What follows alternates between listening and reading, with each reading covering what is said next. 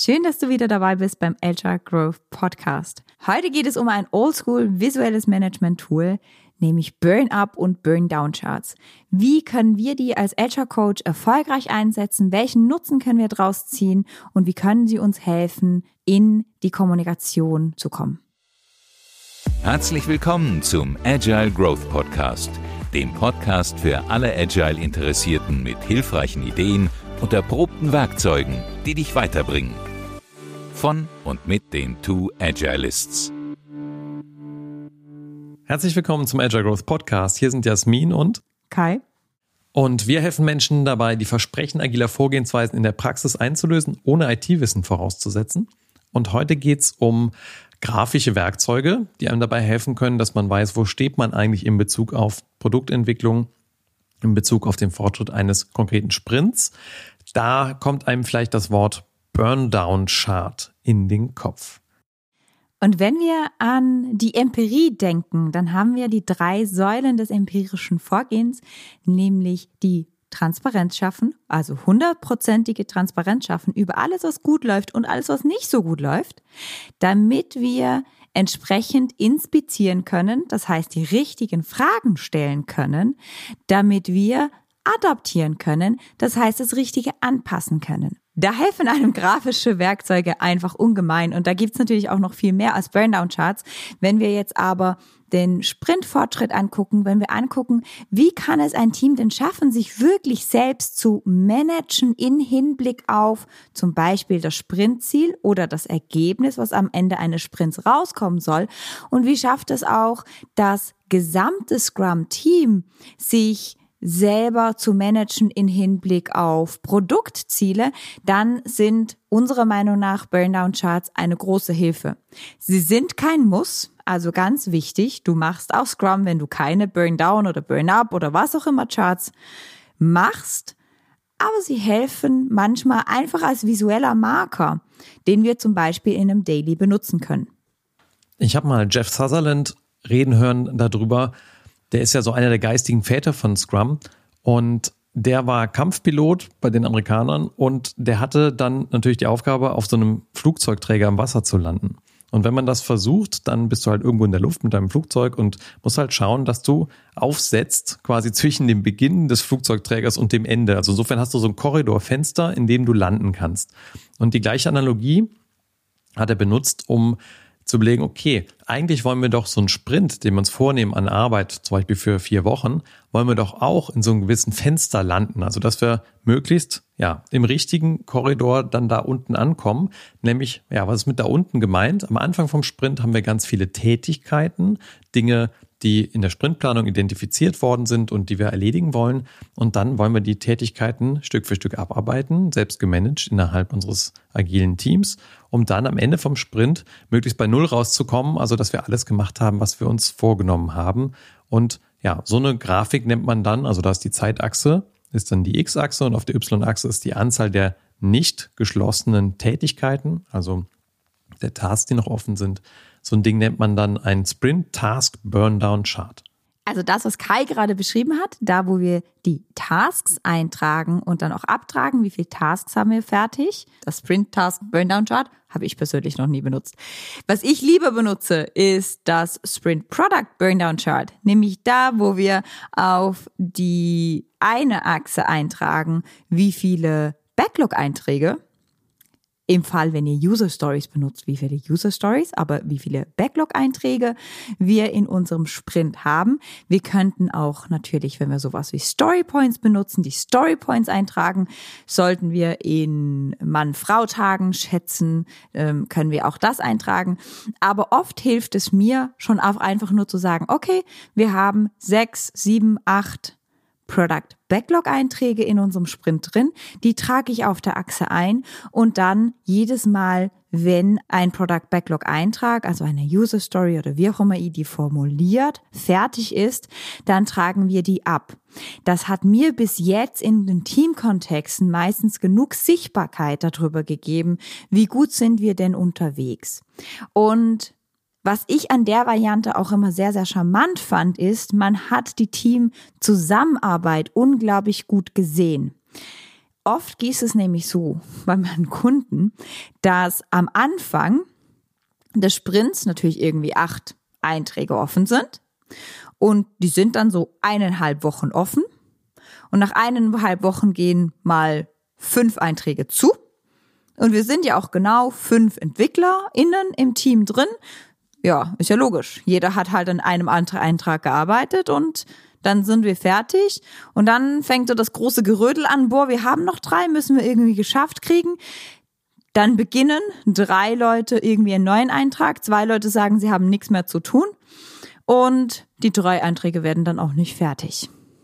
Das heißt, so Sachen kann man daran auch gut ablesen. Manchmal hilft es dann, diese Burndown-Charts, egal wie rum man die macht, mit in die Retrospektive zu nehmen und einfach darüber zu reflektieren. Was sagt das über unsere Teamarbeit aus? Sind wir gerade schon ein Team, das wirklich zusammenarbeitet, oder sind wir noch eine Gruppe? Verteilen wir die Arbeit auf einzelne Köpfe? Oder sagen wir, hey, das ist das Wichtigste, was wir diesen Sprint erledigen müssen. Das heißt, wir rücken uns hier zusammen. Das heißt, nicht jeder kann, je, äh, kann alles machen, überhaupt nicht. Da muss man trotzdem ein bisschen gucken. Aber oft kann man einander aushelfen. Man kann Dinge schon mal vormachen. Irgendjemand, der halt langsamer ist in etwas, aber wenn es wichtig ist, kann der jemand trotzdem anfangen und der andere, der gerade noch mit was anderem beschäftigt ist, der schneller wäre, kommt danach hinzu. Dann haben wir auch eine gute Wissensverteilung. Also solche Dinge kann ich an einem Burndown-Chart auch mit ablesen. Zudem, dass es dem Team einfach ein unglaublich guter Indikator während des Sprints gibt, ist denn das noch zu schaffen? Wie sind wir denn gerade unterwegs? Und wenn ich so ganz ehrlich bin, wenn ich zurückschaue, jetzt so über die 14 Jahre Scrum, wie viele Teams habe ich dabei geholfen, so einen Sprint-Burndown-Chart zu benutzen, egal welche Facette davon. Wenn das elektronische Werkzeug das zufällig ausgespuckt hat, dann haben wir da öfter drauf geguckt. Bei den ersten paar Teams, die ich gecoacht habe, war das auch so, dass ich die Dinger gemalt habe, so am Anfang, das irgendwann dem Team in die Hand gedrückt habe und gesagt habe, mal, mal selber weiter. Und in vielen Teams ist das dann irgendwann weggefallen, weil sie den Lernpunkt verstanden hatten und dann war das eigentlich genug, auf das Taskboard draufzuschauen und man sah in dem Sprint-Backlog selber dann schon, wie sich die Tätigkeiten entwickeln und ob die das hinkriegen. Insofern habe ich da immer so ein bisschen gemischte Gefühle dazu. Also um ein Ziel zu erreichen im Coaching finde ich das irgendwie ganz nett und ein ganz gutes Werkzeug. Jetzt so für jedes Team bin ich so persönlich, also wenn das jetzt nicht irgendwie so ein Jira irgendwie ausspuckt, zum Beispiel habe ich jetzt einen Team, das sehr gerne mit Miro arbeitet im digitalen Raum und da das Taskboard drauf hat, da gibt es natürlich so eine Visualisierung nicht und ich habe die jetzt auch nicht hinzugefügt als Coach. Auf der anderen Seite achte ich auf die ähnlichen Punkte und spreche das auch so ähnlich an. Also zum Beispiel war da das Daily oft am Anfang personenorientiert, also jeder sagte mal, was er so gemacht hat und wo dran ist. Und ich habe das jetzt mal umgestellt auf, lass uns mal entlang des Sprint-Backlogs gehen und dann schauen, wie sieht's hier aus, wie sieht's hier aus. Und dann gibt's auch so etwas wie ein kleines Dann und ein kleines Dann heißt so aus Sicht des äh, Entwicklungsteams eigentlich fertig, aber dann müsste noch die Qualitätssicherung und der Product Owner guckt nochmal drauf, dann gibt's erst das große Dann. Also und dann, dann wird das ja auch schon mal genannt. Und das ist eigentlich ein ähnlicher Effekt, den Jasmin gerade beschrieben hat, den man auch über das Coaching mit so einem Sprint Product Burndown Chart erreichen könnte. Das ist ganz lustig. Ich habe da äh, ganz andere Erfahrungen gemacht. Also die eine Erfahrung, die ich total teile, ist, ja, ich benutze es als Coaching-Werkzeug und die meisten Teams, wenn sie reifer werden, brauchen das einfach nicht mehr, weil sie selber ein Gefühl dafür entwickelt haben, wenn sie auf ihr Taskboard gucken, hey, das reicht im Sprint, das reicht nicht im Sprint, wir müssen zulegen, da braucht jemand Unterstützung oder nicht. Das reichen Teams im Coaching bei mir. Ich würde über den Daumen gepeilt sagen, irgendwas zwischen zwei Monaten und vier Monaten. Und dann haben wir diese Burndown-Charts auch schnell mal wieder sein gelassen. Was ich zum Beispiel nie mache, ist, wenn Jira das ausspuckt, draus zu gucken. Ich finde das so hässlich auf Jira. dass ich da nicht drauf gucke. Also ich bin auch einfach wirklich ein Ästhet. Also ich mal das gerne selber. Ich habe das super gerne selber gemalt. Ich habe das jetzt auch mit digitalen Teams gemalt. Dann war das bei mir als Kamerahintergrund. Das hat für uns ganz gut funktioniert. Wenn es digital ist, habe ich das oft irgendwie darf man niemandem sagen, nicht hingekriegt oder ich find's hässlich oder man musste was rumfiddeln und ich fand's anstrengend. Ähm, genau, also beide Varianten funktionieren. Ich glaube, da, wo wir die Erfahrung teilen, ist, irgendwann mal braucht es ein Team oft nicht mehr. Ein anderer Korridor ist natürlich noch, wenn ein Stakeholder wissen will, wie läuft denn die Produktentwicklung generell. Und ja, klar, der Product Owner oder die Product Ownerin ist da entsprechend der richtige Ansprechpartner für. Und dann ist es ja schon so, dass man so ein bisschen auch gern das Auge ist mit und was zum visuellen Kommunizieren gut brauchen kann. Und da kommen dann wieder unsere Product Burndown Charts ins Rennen. Und da habe ich eigentlich die gleiche Betrachtung, nur dass ich einfach schaue, zum Beispiel die Anzahl aller unfertiger Product Backlog Einträge. Das können ja dann doch schon mal, weiß ich nicht, ich sag mal bis zu 150 Stück sein. Danach finde ich, verliert man total den Überblick. Mehr sollte es nicht sein. Dann muss man eigentlich mal den Papierkorb aufmachen, das da reinschmeißen. Aber so bis dahin könnte man die Anzahl zählen und dann schaut man entsprechend, wie viel sind ähm, jetzt fertig geworden, sodass man auch da runterbrennt. Und da hilft es oft noch eine Linie einzuziehen, wann man ausliefern möchte. Denn man hat ja nicht vor, das Produkt erst auszuliefern, wenn man alle 150 Einträge umgesetzt hat, sondern sozusagen die Wasserkante, auf der man da landet, ja, also der Meeresspiegel vom Ozean, den kann man dann so anpassen, dass der gerade zur nächsten Auslieferung passt.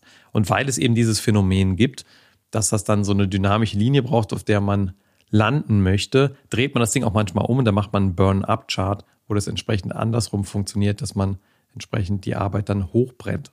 Genau. Also ich benutze Burn-Up-Charts in dem Zusammenhang viel, viel lieber, weil da muss ich das ganze Ding nicht ständig anpassen. Das ist mir irgendwie zu anstrengend. Ihr merkt, manchmal bin ich ein bisschen faul.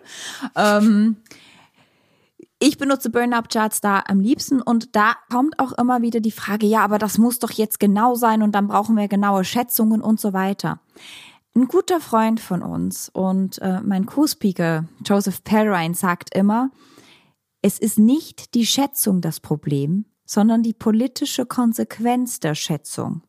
Und so ist das auch beim Burn-up-Chart. Es ist nicht das Problem, ob das jetzt genau genug ist oder nicht, sondern welche politische Konsequenz das hat. Es ist und bleibt im komplexen Raum eine Glaskugelrechnung. Die kann genauer werden, aber ganz ehrlich, dann muss ich extrem viel statistisches Voodoo machen. Da ist unser Freund Joseph Perrine auch der, den man fragen möchte, wenn man das statistische Voodoo machen will. Der ist unglaublich gut da drin. Ich empfinde das ganz oft als viel zu viel Aufwand für das, was rauskommt. Das heißt, einfach mal Backlog-Einträge zählen und hochrechnen und gucken, wie viel schaffen wir denn so im Sprint an Backlog-Einträgen normalerweise. Das gibt mir schon mal eine Aussage darüber, wo wir ungefähr landen können. Dann kann ich nämlich sagen, lieber Stakeholder, wenn die Priorisierung so bleibt, wie sie gerade im Backlog ist und wir drei Monate weiterarbeiten, dann landen wir ungefähr da und das ist ungefähr drin. Und ja, es ist beides ungefähr, aber es ist eine Aussage, die ich treffen kann. Und dann gehen die Geister so ein bisschen auseinander. Dann gibt's gewisse Coaches und Agilisten, die sagen, nee, wir schätzen einfach das gesamte Backlog ein, dann werden wir genauer. Und wenn wir das gesamte Backlog eingeschätzt haben können, können wir unsere Velocity nehmen, haben wir dann auch geschätzt. Dann werden wir da auch genauer, dann können wir eine genauere Aussage treffen. In meiner Erfahrung macht es kein großer Unterschied, ob ich Backlog-Einträge zähle oder ob ich jetzt Story Points schätze und Velocity noch mit dazu nehme an Story Points oder ob ich als Velocity einfach nehme. Normalerweise schaffen wir acht Backlog-Einträge. Ich gehe davon aus, wir schaffen immer noch acht Backlog-Einträge. Dann kann ich auch noch eine pessimistische und eine optimistische Schätzung machen. Also Ne, viele Leute werden krank sein, was auch immer. Es wird jetzt Winter, wir haben Corona. Ich gehe davon aus, wir werden über die Zeit nur noch sechs Einträge schaffen. Das wäre die pessimistische Schätzung. Die optimistische Schätzung ist natürlich, wir werden besser, weil ist ja unser Ziel, besser zu werden. Das heißt, wir werden über die Zeit elf Einträge schaffen, dann kann ich zwei Linien ziehen und kann dann immer sagen, im schlimmsten Fall landen wir da in drei Monaten, im besten Fall landen wir da in drei Monaten. Und dann gibt es auch ein informiertes Gespräch mit meinen Stakeholdern. Und wenn die sagen, ja, aber das brauche ich unbedingt drin, kann man sagen, ja, das ist gut. Dann guck, lassen wir uns doch gucken, was wir vorher rausnehmen, damit du das unbedingt drin haben kannst. So, der Risiken- und Beipackzettel, den wir noch dazulegen, ist natürlich dieses ganze Thema Schätzen und Planen ist in Scrum ja gar nicht definiert. Das ist irgendwie dazu gebastelt.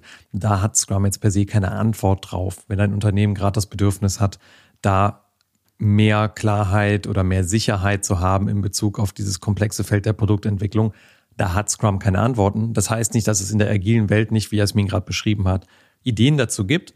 Da muss man einfach im Kontext rausfinden, was funktioniert. Und da gibt es natürlich auch ganz, ganz viele beliebte Dysfunktionen, die man kreieren kann, wenn man anfängt, zum Beispiel den ähm, Lieferanten zu bezahlen für die Anzahl der Storypoints, die der umsetzt und solche Geschichten. Da gibt es doch einiges an Schmerzen. Da haben wir auch immer wieder Diskussionen im Seminarraum zu. Insofern muss man da so ein bisschen schauen.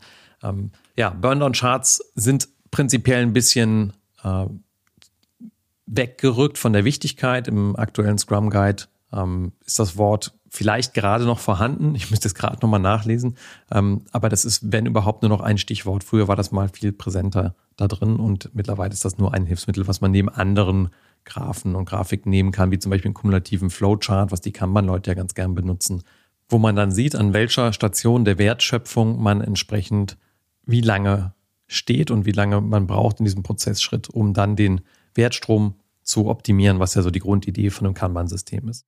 Für uns Quintessenz von Burn Down und Burn Up Charts ist, sie helfen einem als Mittel dazu, Transparenz zu schaffen, um dann in die Kommunikation einzusteigen, sei es mit dem Team über den Sprint und das Sprintziel oder mit dem Team über das Produktziel und wie sehr wir das erreichen werden, nicht erreichen werden, was wir verändern können oder auch mit den Stakeholdern. Das heißt, immer dann, wenn ich das Chart oder das Hilfsmittel als das Wahrsageobjekt nehme, wird schwierig, weil dann habe ich ganz viele politische Konsequenzen hinten dran. Da, wo ich das Chart nehme als Medium dafür Transparenz zu kreieren und dann in die Kommunikation einzusteigen, damit wir gemeinsam inspizieren und adaptieren können, da erfüllt das Tool seinen Zweck. Wir haben dir jetzt hier auch eher die Scrum Masterige Perspektive auf diese Charts aufgezeigt. Unsere Freunde vom Produktwerker Podcast können dir bestimmt auch noch die Product Owner Perspektive aufzeigen und was man denn da alles auch noch machen kann. Wir hauen sie an für dich. Genau, insofern viele Grüße ins Rheinland, da komme ich ja auch ursprünglich her. Ne? Ähm, könnt ihr auch mal reinhören, wäre schön. Genau, wir freuen uns, dass du heute dir einen Überblick verschafft hast zu den Möglichkeiten des visuellen Managements, die einem dabei helfen, im Scrum-Team zu arbeiten. Und wir freuen uns, wenn du ganz bald wieder einschaltest beim Agile Growth Podcast. Und wie immer freuen wir uns total auf Feedback und auch so eine Sternchenbewertung eben zum Beispiel Apple Store, damit unser Podcast noch ein bisschen größer wird, ein bisschen mehr Reichweite bekommt, wenn du uns also unterstützen möchtest. Wir freuen uns total auf ein paar Sternchen in dem Podcast-Service deiner Wahl. In diesem Sinne bis ganz bald wieder hier im Agile Growth Podcast.